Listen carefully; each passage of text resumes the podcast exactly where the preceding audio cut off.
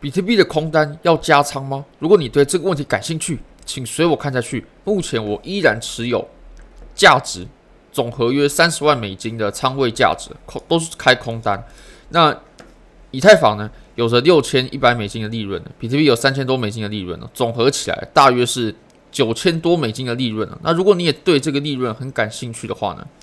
因为这张单子啊，我从挂单一直到现在都是完全是实盘，而且在交易机会出现之前呢，我都有在影片里面非常明确的提到。那如果你也对交易感兴趣，非常欢迎你点击我影片下方的 Bybit 链接，现在只要 KYC 入金一百美金，就会送你三十美金的现金，而且是可以提币的。那 Bigget，你只要 KYC 就送你二十美金的体验金，再加上盲盒，也非常欢迎大家可以参加我的 KCGI 战队。大家只要在上面开仓有获利的话呢，都会计算进入比赛的战绩，那会根据战绩呢瓜分两百六十五万美金的奖金。好，我们回到比特币的盘面上吧。我们从日线来看呢，我们可以发现哦，其实从日线来看就一样是看空。那我们寻找做空机会的时候呢，要切到更小级别一点。我认为日线是没什么好说的。我认为我们已经说过非常多次了。那从四小时呢，我们可以看到，其实我们走的这个行情跟我们昨天所推演的或者说判断的呢，基本上是一模一样的。就是比特币往上测试了上方大约在两万六千八的阻力之后呢，然后就往下下破了。那我们也有提到，在这个位置呢，其实它是有出现交易机会的，或者是说有出现加仓机会。毕竟我们的低仓也不是开在这个地方嘛，我们的低仓呢是开在两万七千三百啊。当时我们挂单的时候呢，呃是有完全录影的。你可以看到呢，其实我们有在昨天的影片当中谈到，加仓的机会不外乎就两个，第一个就是它往上测试的过程啊，是一个不错的加仓机会；第二个呢，就是它往下下破的时候，这是一个不错的加仓机会。基本上就这两个。那我个人已经加仓过了，所以我在这个位置呢就没有再加仓了。虽然说现在是开着三十万美金的仓位，不过我们希望呢，我个人啊希望这个仓位是可以加到六七十万美金的仓位哦。但是我们要博弈的还是一张啊周期比较大的单子嘛。那如果在刚开始的时候建立仓位啊，就建立太大的头寸的话，很容易让我的心情有很大的起伏啊。所以我现在就啊建立比较小的仓位，然后等着行情慢慢往下走的时候。慢慢发酵，那我再慢慢加仓。尤其我自己在熊市的时候呢，我也会把仓位给减小，因为大家也都知道，我们在牛市的时候开的仓位呢，肯定是比这个要大得多的。好，那我们从四小时呢，我们还有哪些很值得注意的事情呢？如果我们用 VPPR 一拉，我们可以发现呢，比特币目前的筹码都是很密集的集中在两条蓝色线之间。那这两条蓝色线呢，它也可以表示我们这整个箱体的。上下边界，那上边界这个我们有谈到嘛，就是两万六千八，它也是触碰到就可以加仓空单的位置。那如果说下边界被跌破的话呢，我会认为它也是一个再加仓的地方。那我们现在值不值得加仓呢？我认为现在就不是哦，因为我们现在呢，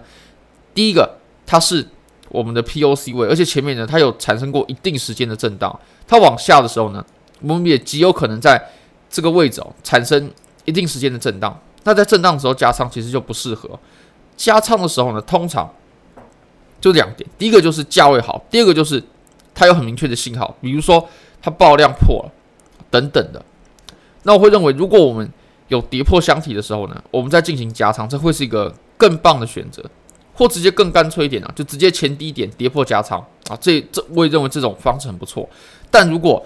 我们在这个位置没有加仓，我在这个地方没有开空单，然后在现在去选择开仓的话呢，或者说开空单呢？就是个比较不好的方式，价位不好，而且甚至有可能产生反弹哦。第一个是我们的 POC 位嘛，那再来就是我们还可以看到，如果我们把这段上涨呢，我们拉一个斐波那契啊，把这段上涨呢看成是多头的人啊，那他们会在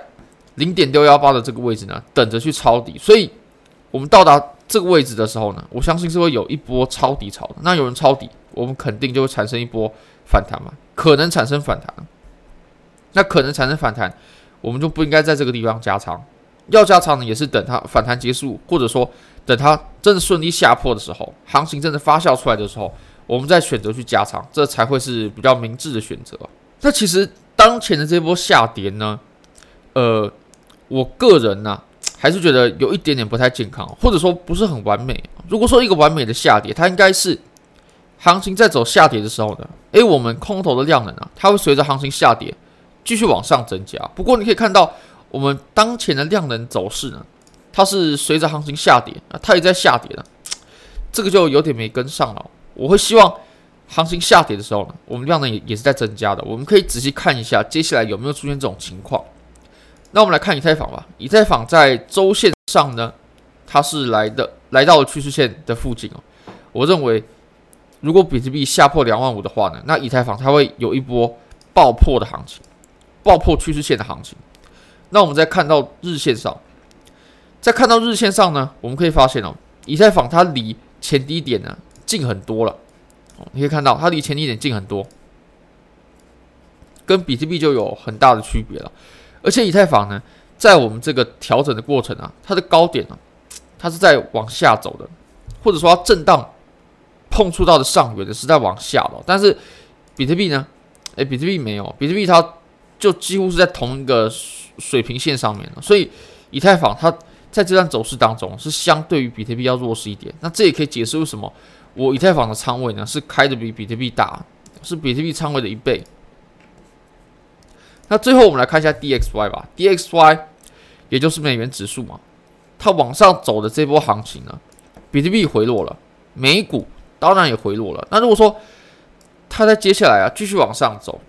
我相信比特币它就会跌破两万五啊。不过呢，它目前是走到了一个阻力位啊，那这个阻力位呢，啊，我认为可以产生一定的阻力效果了。不过它最后呢，我相信它还是会被破掉的。好，非常感谢各位。非常欢迎各位可以帮我的影片点赞、订阅、分享、开启小铃铛，就是对我最大的支持。真的非常非常感谢各位，拜拜。